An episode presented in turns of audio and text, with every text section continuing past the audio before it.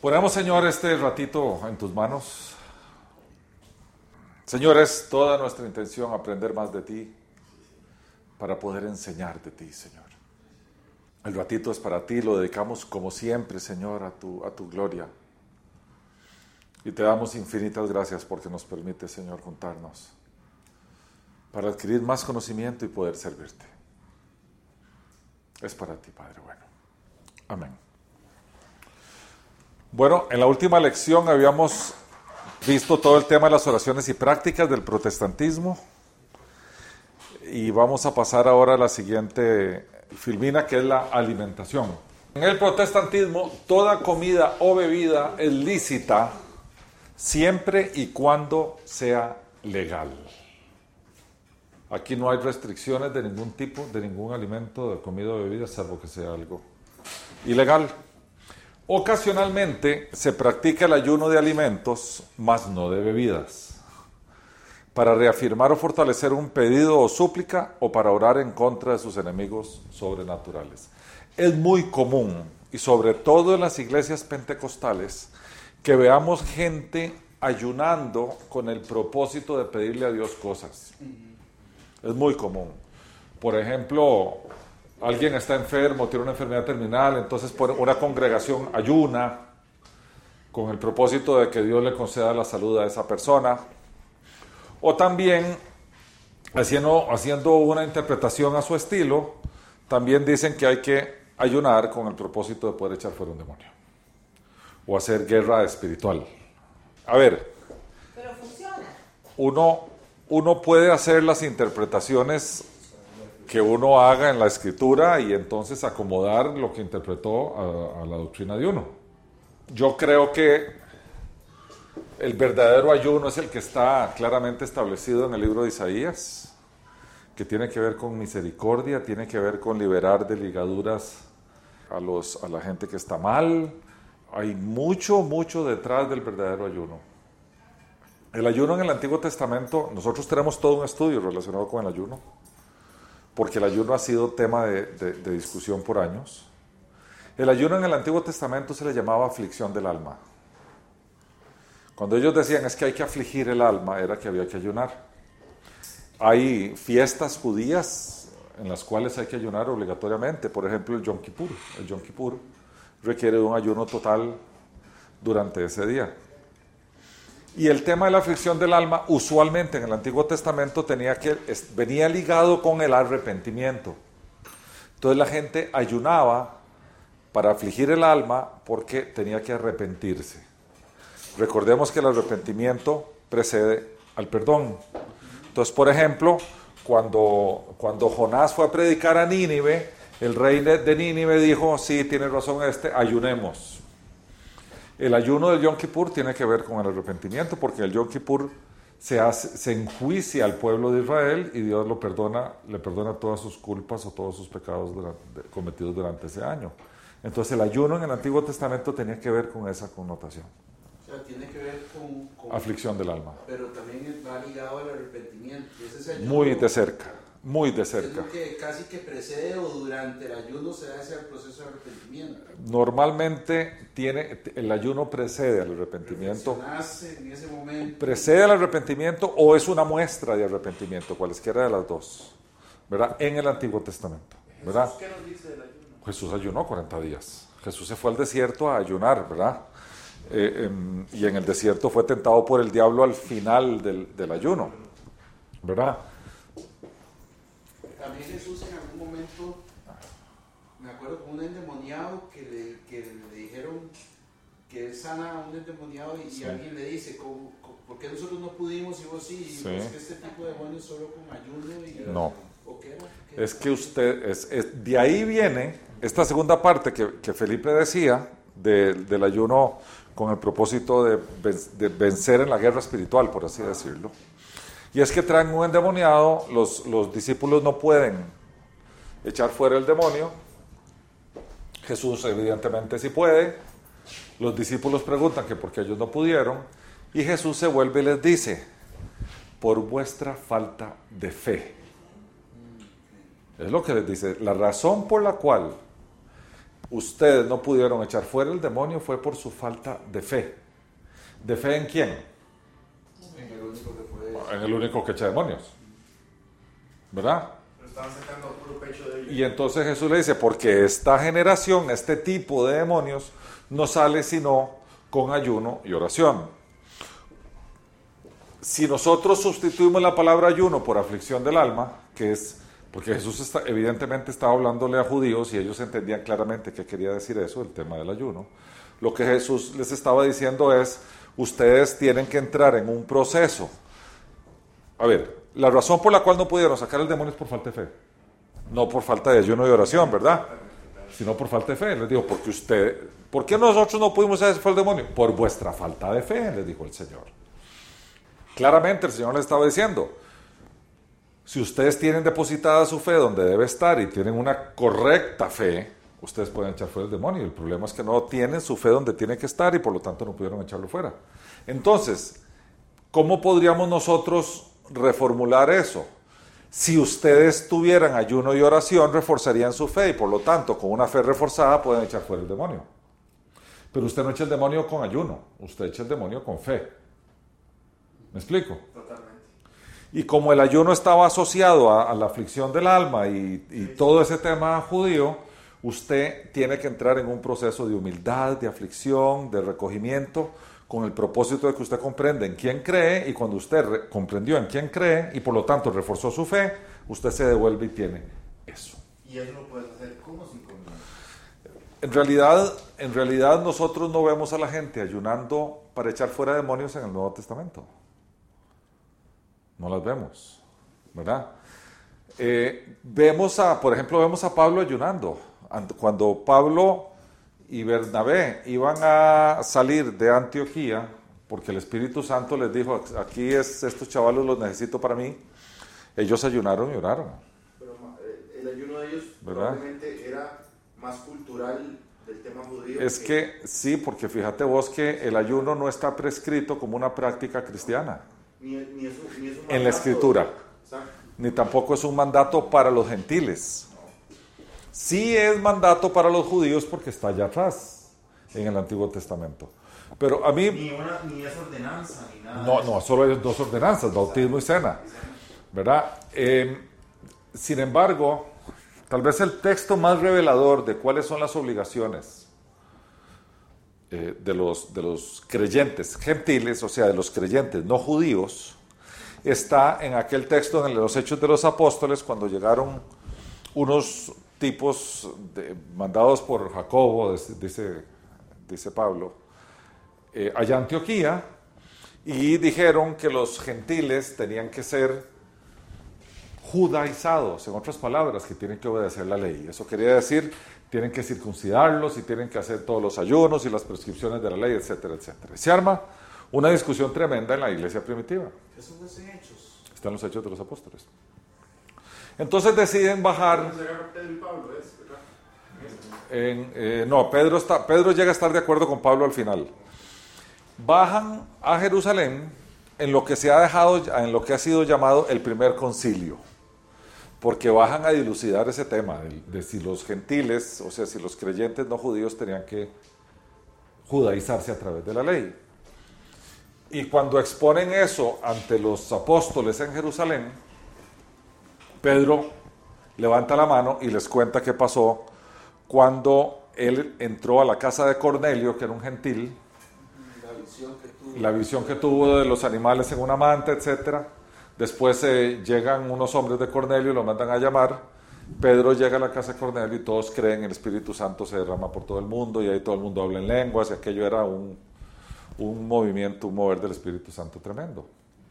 Entonces, la iglesia, cuyos líderes eran los apóstoles, deciden enviar una carta a los creyentes de Antioquía que eran gentiles. Y en esa carta dicen, nos ha parecido al Espíritu Santo y a nosotros que ustedes no se agreguen a, los, no se agreguen a la ley judaizante, no se circunciden, no esto, no el otro, no aquí allá, porque estas cargas no son para ustedes. Eh, acuérdense de los pobres, no pasen a sus hijos por fuego y agua, que eran unas prácticas paganas que había de sacrificios de chiquitos. y terminan diciéndoles, pasadla bien. En otras palabras, vivan en la vida en el Señor, gozosos, bien, y no tienen que cumplir todo este montón de cosas que los judíos tenían encima que tenían que cumplir. Gracias a eso se llega a la conclusión de que los gentiles no tienen que cumplir la ley porque están bajo la gracia. Esa es tal vez la carta más importante que nos habla de eso, la carta de los Gálatas de Pablo. No estamos bajo la ley, sino que estamos bajo la gracia. ¿Qué quiere decir la gracia? La gracia de Cristo. Nosotros tenemos que cumplir la ley de Cristo, que es una ley que está grabada en nuestros corazones. ¿Dónde podemos averiguar qué dice la ley de Cristo? Sermón del Monte. Capítulos 5, 6 y 7 del Evangelio de Mateo. ¿Verdad? Que es mucho más, más difícil. Es más fácil ayunar que cumplir el Sermón del Monte. Porque el ayuno lo puede hacer cualquiera. El Sermón del Monte no. Solo gente que está llena del Espíritu Santo puede cumplir el Sermón del Monte. Ok, pero de eso se trata. Bien, siguiendo adelante, clero y congregación en el protestantismo. Dependiendo de la denominación protestante, así es su estructura eclesiástica. Acordémonos que estos son términos que tenemos que manejar. Eclesia, ¿verdad? O eclesía, quiere decir asamblea. Reunión, asamblea. Después, el tema de eclesía pasó a ser sinónimo de organización. Pero en realidad cuando el Señor decía, cuando la Biblia habla, por ejemplo, en Hechos 2, que el Señor añadía a la iglesia los que deben de ser salvos, la palabra que sale ahí es eclesía, o sea, a la asamblea de creyentes. Esa asamblea de creyentes se constituye un grupo de personas que tenemos un denominador común que se llama Cristo. ¿verdad? Por tanto, eclesía pasó a ser testimonio eh, pasó a ser sinónimo del el grupo de creyentes congregados, reunidos, juntados. Porque uno no puede ser iglesia uno solo.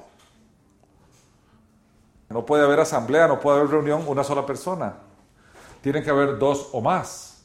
Y por eso Jesús claramente dijo, cuando hay dos o más reunidos en mi nombre, dos o tres, dos o más, no, dos o tres reunidos en mi nombre, ahí en el medio estaré yo estaré yo en medio de ellos. Por tanto, dos o más personas hacen iglesia, porque hacen reunión, hacen asamblea, hacen eclesía. Esa, ese, ese término empezó a cambiar en el transcurso del tiempo y entonces ahora reuniones eclesiásticas son reuniones de iglesia, estructura eclesiástica es estructura de esas, de esas asambleas o de esas reuniones, etcétera, etcétera, etcétera. Y ya el término se amplió mucho más término era más sencillo, es, viene del griego eclesía, reunión. Nosotros tenemos una necesidad de generar estructuras, entonces ya le metimos estructura al, tema de la reunión y ya hay jefes, subjefes, eh, asistentes, eh, de, todo, ¿verdad? En, en todas sus formas. Pero bueno, dice, la mayoría tiene una sede central y sedes regionales. Ese es más o menos el, las estructuras de las denominaciones. Recordemos que hay Vimos antes diferentes denominaciones, ¿verdad? ¿Se acuerdan? Hoy en día hay bautistas, metodistas, asambleas de Dios, hay eh, santidad pentecostal, hay un montón de denominaciones. Todos vienen de aquellas primeras cuatro que habíamos visto. Todas vienen de las primeras cuatro, pero sí. Y, y se han abierto de una forma tremenda. Como hay una estructura, y aquí voy pequeñita, que de lo que os acabas de decir, como hay una estructura con una sede central y sedes regionales, las congregaciones que pertenecen a estas denominaciones tienen que sostener financieramente esa organización y por lo tanto cobran diezmos y se sujetan a la autoridad de esas organizaciones. Entonces, el tema de los diezmos se convierte en la iglesia protestante en un tema central. Si no hay diezmos, no se puede financiar la estructura, y si no hay estructura, no hay denominación. El tema es que en la iglesia primitiva no había diezmos. ¿Por qué? Porque la iglesia primitiva fundamentalmente estaba conformada por gentiles que se reunían en casas. No habían sedes centrales, no había sedes regionales, no había el edificio donde nos reunimos, que tiene secretaria, que tiene teléfono, que hay que pagar impuesto territorial. Como no había organización, no había que financiar ninguna organización. Entonces no era necesario el diezmo. Por otro lado, el diezmo es judío. Y si vemos de nuevo, volvemos a hablar del primer, del primer concilio de la iglesia, cuando se le escribe qué es lo que los creyentes gentiles tenían que hacer como resultado de su fe, no está el diezmo. Está velar por los pobres, pero no está el diezmo.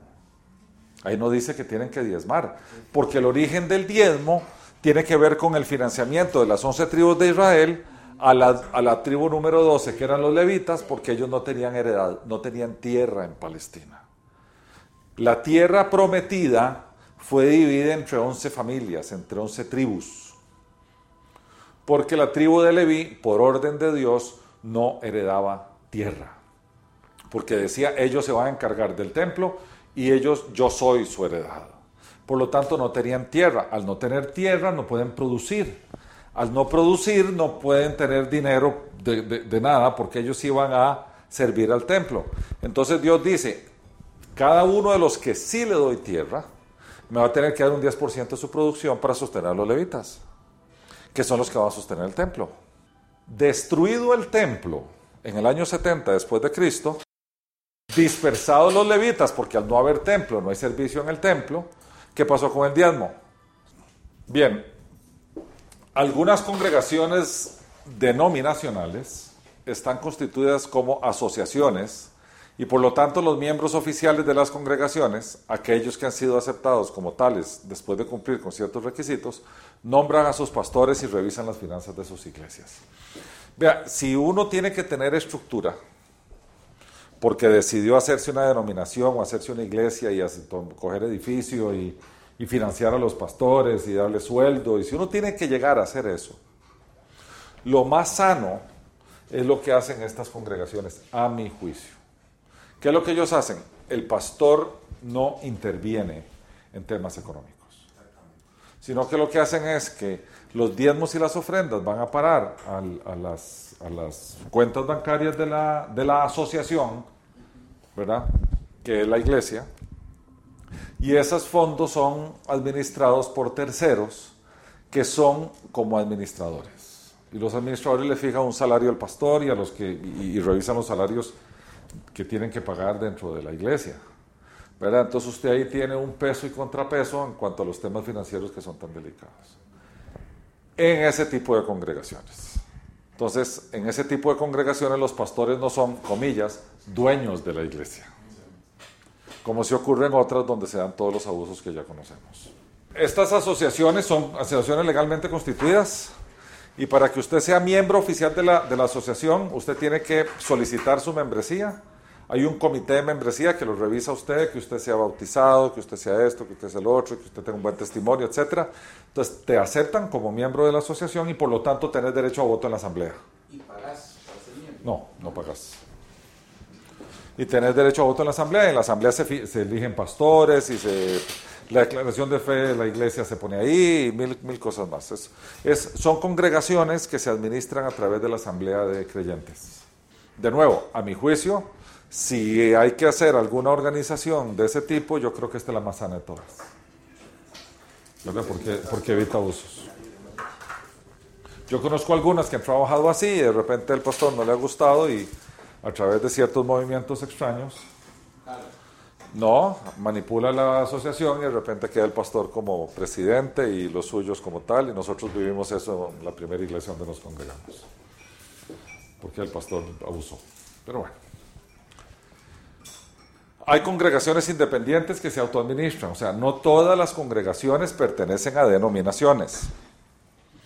Ahora hay congregaciones independientes que se autoadministran. Usualmente, esas, usualmente digo, usualmente esas congregaciones surgen de pequeños grupos de estudios bíblicos en los hogares que empiezan a crecer porque el pastor es carismático y empiezan a, ir hacia un, un, modelo más de iglesia y, de repente alquilan un lugar más grande y de repente se hacen iglesia.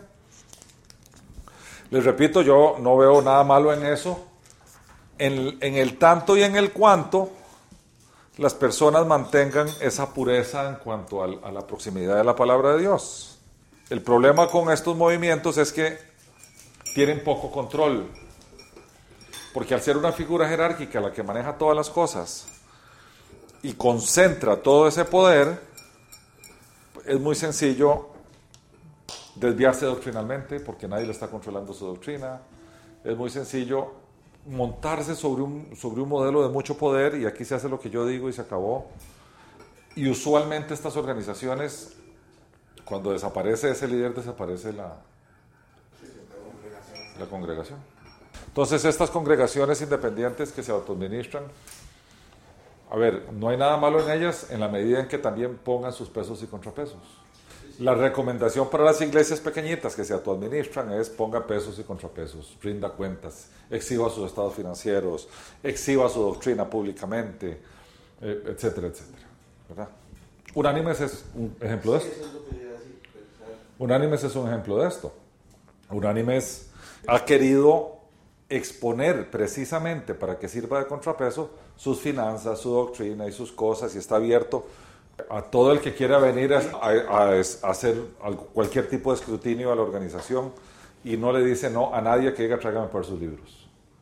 Y ha evitado, en la medida de lo posible, ha evitado que exista un figurón, ¿verdad? Que es lo que yo he tratado de evitar. Estamos aquí precisamente para evitar eso. Dice también hay pequeñas congregaciones que prescinden de la estructura oficial y se congregan en pequeños grupos en hogares o lugares públicos como hoteles o restaurantes. Estas iglesias siguen los parámetros de la iglesia del primer siglo. Ve, hay todo un movimiento de estas iglesias, mundial. Todo un movimiento mundial y están creciendo como la espuma. ¿Por qué es eso? Porque en aras de que la organización eclesiástica crezca, porque hay que financiar los gastos, incurren en desviaciones doctrinales para que la gente no se les vaya o para que la gente dé más plata. Entonces, entrarle a ese tema no es sencillo porque cuando vos hablas de este tema dentro de la iglesia protestante, te estás hablando de este tema en las denominaciones y congregaciones que tienen esas estructuras. El tema es que estos pequeños grupos que se reúnen en casas, hoteles o cosas de esas, están más apegados a lo que era la iglesia del primer siglo que esas otras. Porque la iglesia del primer siglo se reunía en casas. Sí, además no tiene estructura. No fija, tenía nada. No hay un local que mantener, no hay. Por ejemplo, en China, donde es prohibido el cristianismo, están creciendo así. En los países árabes crecen así. Son lugares pequeñitos donde la gente se junta y la gente... No hay chance de hacer toda la liturgia normal de una iglesia cristiana común y corriente. Primero la alabanza con un grupo musical chusísimo. En la liturgia de una iglesia, el, el grupo de alabanza usualmente no le pagan.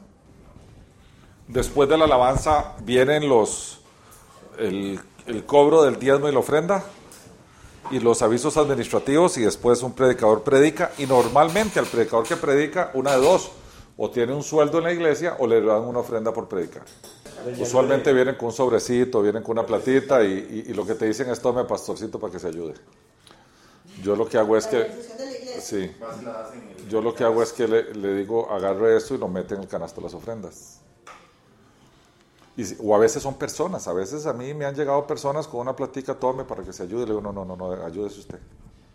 Yo no necesito, Dios me provee por otro lado. Festividades y lugares santos en el protestantismo.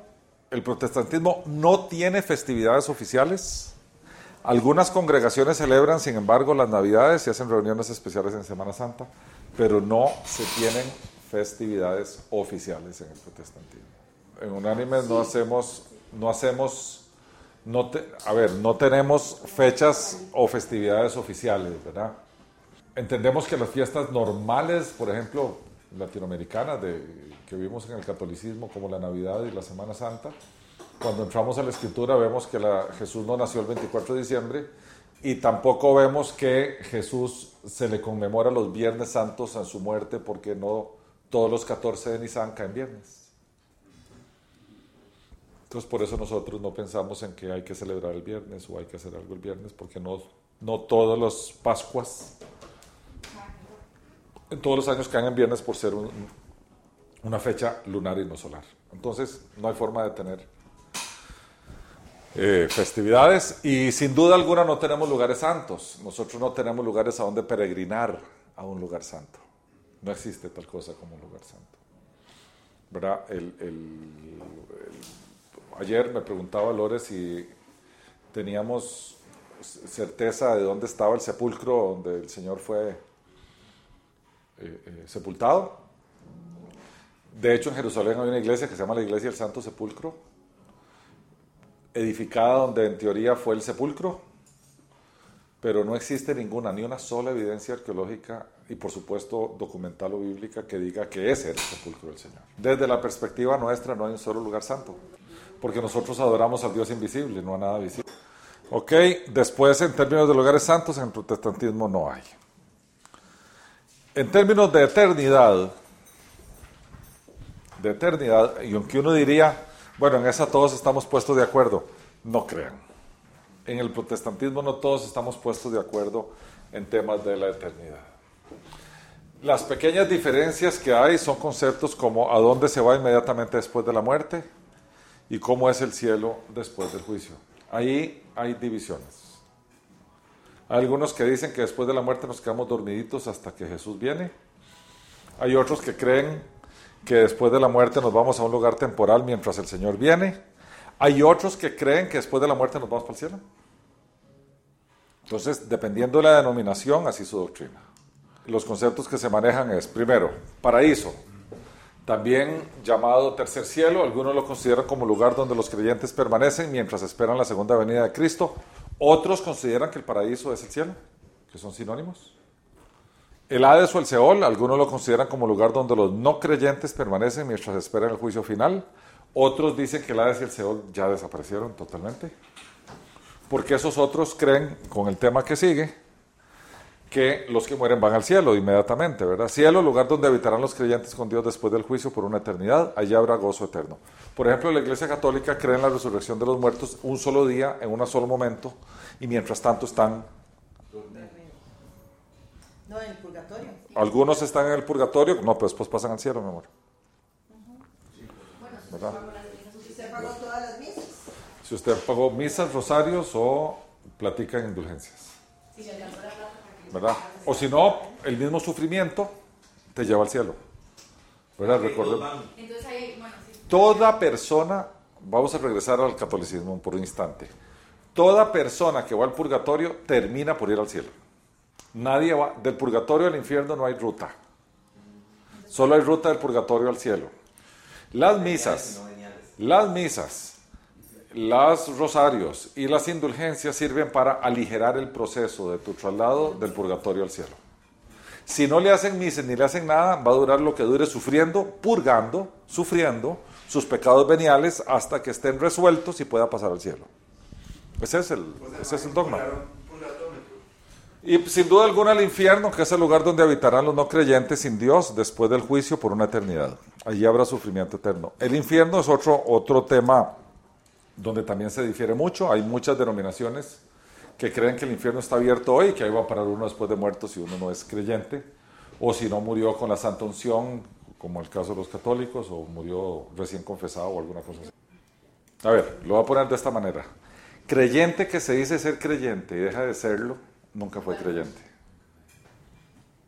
Hay dos razones por las cuales el ser humano ha hecho la estructura eclesiástica en las diferentes formas en que se ha hecho.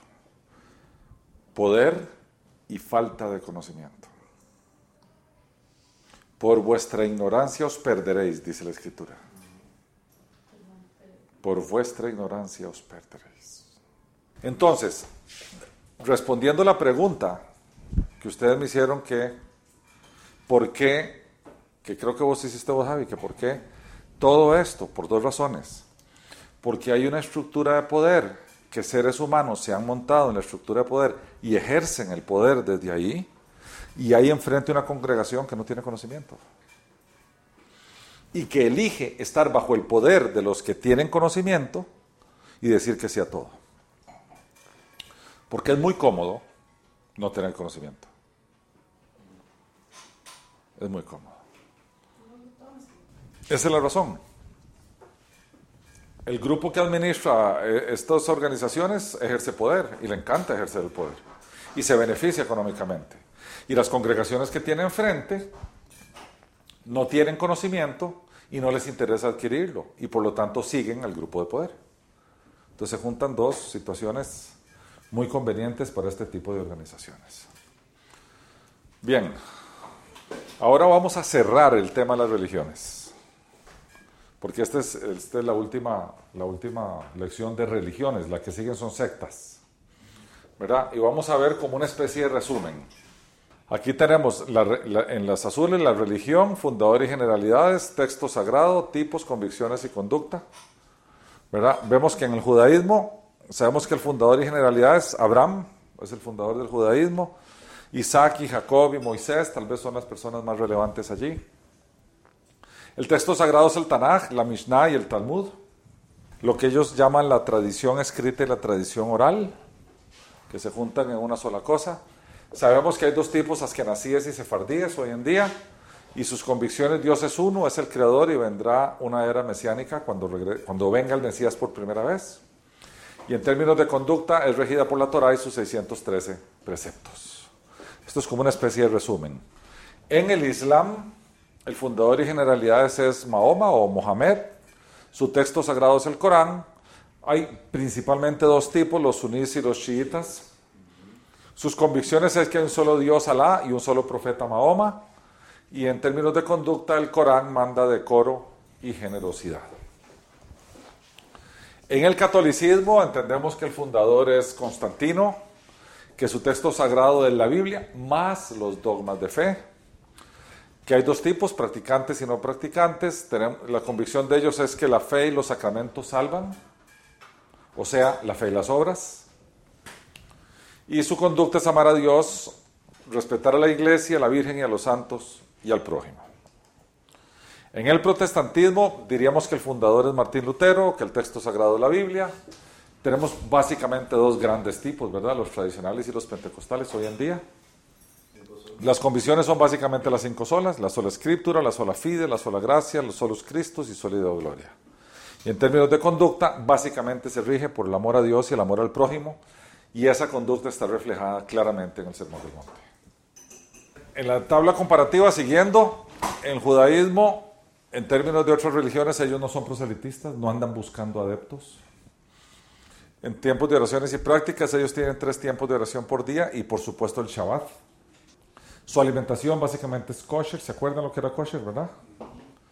El clero y congregación son rabinos, ellos requieren de la circuncisión y de obediencia a la Torah. Tienen nueve fiestas en términos de festividades y lugares santos y la eternidad, sin duda alguna, es por obras. Recordemos que es por cumplimiento de la Torah. El Islam, en términos de otras religiones, ellos tienen un respeto particular por la gente del libro, así llaman a judíos y cristianos. Oraciones y prácticas, ellos tienen la oración cinco veces diarias. Ellos están obligados a dar limosna, ayunan una vez al año y peregrinan por lo menos una vez en la vida a la Meca. En términos de alimentación, ellos no comen cerdo, ni consumen alcohol, ni consumen drogas. En términos de clero y congregación, ellos, el clero básicamente son los imanes. La circuncisión no está muy seguro. ¿Estaba la circuncisión puesta ahí? Sí, ¿verdad? Pero son circuncidados ellos. Matrimonio santo, la muerte es invocándola. Hay que invocar a la verdad, la invocación de. En las festividades y lugares santos, el Ramadán, que es el, el mes del ayuno. La Meca es un lugar santo y Medina y la mezquita de Omán. Y la eternidad de la vida en el paraíso, ¿verdad? Que era muy hedónico, aquello era muy hedonista, aquello del paraíso. El catolicismo, hablando de otras religiones, es tremendamente tolerante, pero sin duda dice que no se salvan. Oraciones y prácticas, el rosario, el Padre Nuestro, los credos, sábados o domingos de misa. La alimentación en el catolicismo es libre, salvo los viernes de, y la cuaresma. ¿Verdad? Los 40 días antes de, de, Semana Santa. Clero y congregación, papa, cardenal, obispo, sacerdote, ese es el orden jerárquico. Festividades y lugares santos, Semana Santa, Navidad, Cuaresma y el Santoral, ¿verdad? O la celebración de los santos. Y la eternidad, ellos hablan de pecado mortal, donde hay una condena, hablan de pecado venial que va al purgatorio y luego al cielo. El clero no, no hace falta el arzobispo. Es que es obispo, él es obispo. No, es el obispo. Él es el jefe de los obispos, pero, pero desde la perspectiva de clero no es más el arzobispo. Él es el jefe de los obispos, pero no es, eh, en, en la categoría es el mismo. Por ejemplo, el Papa es el obispo de Roma. ¿Verdad? Y en el protestantismo, en términos de otras religiones, solo se salva el creyente, respeta a las demás, pero solo se salva el creyente. Oraciones y prácticas son libres, es culto dominical, Pero si son prosel- proselitistas. Sí, tremendamente proselitistas. El culto dominical es un tema bien interesante que nosotros no lo conversamos aquí. En el protestantismo. Sí, no lo conversamos aquí. ¿Por qué creen ustedes que el culto es del domingo? ¿Por qué es de domingo? ¿Por qué los cultos son los domingos? Porque es el día que toda la gente puede asistir. No, puede existir sábados. Mucha gente trabaja sábado. Viene el día de descanso. El día de descanso es lo que yo pienso, el séptimo Día de día. Dios. No, Sí, es sábado, entonces. el sábado es un día de descanso. El domingo es el primer día de la semana. Porque había una celebración que era los domingos pagana, ¿verdad? Tampoco.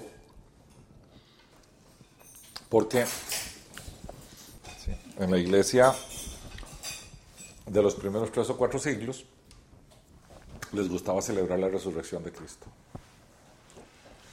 Entonces decidían juntarse los domingos y eh, de hecho se empezó a llamar el domingo el Día del Señor. Cuando ustedes leen en algún lugar estaba en el Día del Señor, entiendan que eso es domingo. Por ejemplo, cuando Juan está en Patmos y se le aparece el Señor, dice, estando yo en el día del Señor, Era sábado. es que era domingo, domingo. El día del Señor es domingo porque es el día en que el Señor resucita. Después es adoptado el domingo como el día oficial para la misa. Una vez que entra el tema de la Eucaristía y la misa y todo eso, se asume el domingo, porque ya venía la tradición de la iglesia primitiva de juntarse domingos. Entonces, la iglesia católica oficializa la obligación de juntarse domingos como, como un mandato, una ordenanza que si no cumplís es un pecado mortal. Con el tiempo, empezaron a dejar que la del sábado valiera para el domingo, para aquella gente que no podía ir el domingo. Y después, tradicionalmente, pasó a ser la del sábado igual a la del domingo, aunque pudieras ir el domingo, también podías ir sábado. Y ahora sábado y domingo es igual. Pero es un mandato. Si usted va a misa viernes, no vale para la misa de sábado o domingo. Solo la misa del sábado o la misa del domingo vale. Usted va lunes, martes, miércoles y jueves y viernes. Aún así no ha cumplido con el mandato. El mandato es ir al domingo. Y si no puede el domingo, va sábado. Y si está enfermo, vaya enfermo. No, no, si puedes, no. Tiene, tiene dispensa si está enfermo. Ok. En términos de alimentación, el protestantismo es libre, salvo los ayunos que se quieran hacer por las razones que vimos. Clero y congregación son básicamente pastores. Alimentación libre mientras sea lícito, dijo Katy. Clero y congregación, pastores. Festividades y lugares santos no hay. Y la eternidad la vemos por fe.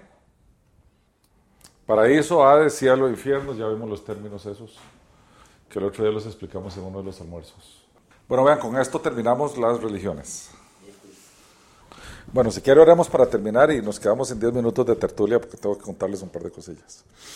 Te damos gracias, Señor, por, el, por, el, por juntarnos, Señor, alrededor de ti, por darle una mirada, Señor, a todas estas cosas. Hoy cerramos, hoy cerramos el ciclo, Señor, de análisis de las religiones, sobre todo las religiones monoteístas. Pasamos, Señor, por las creencias de todas ellas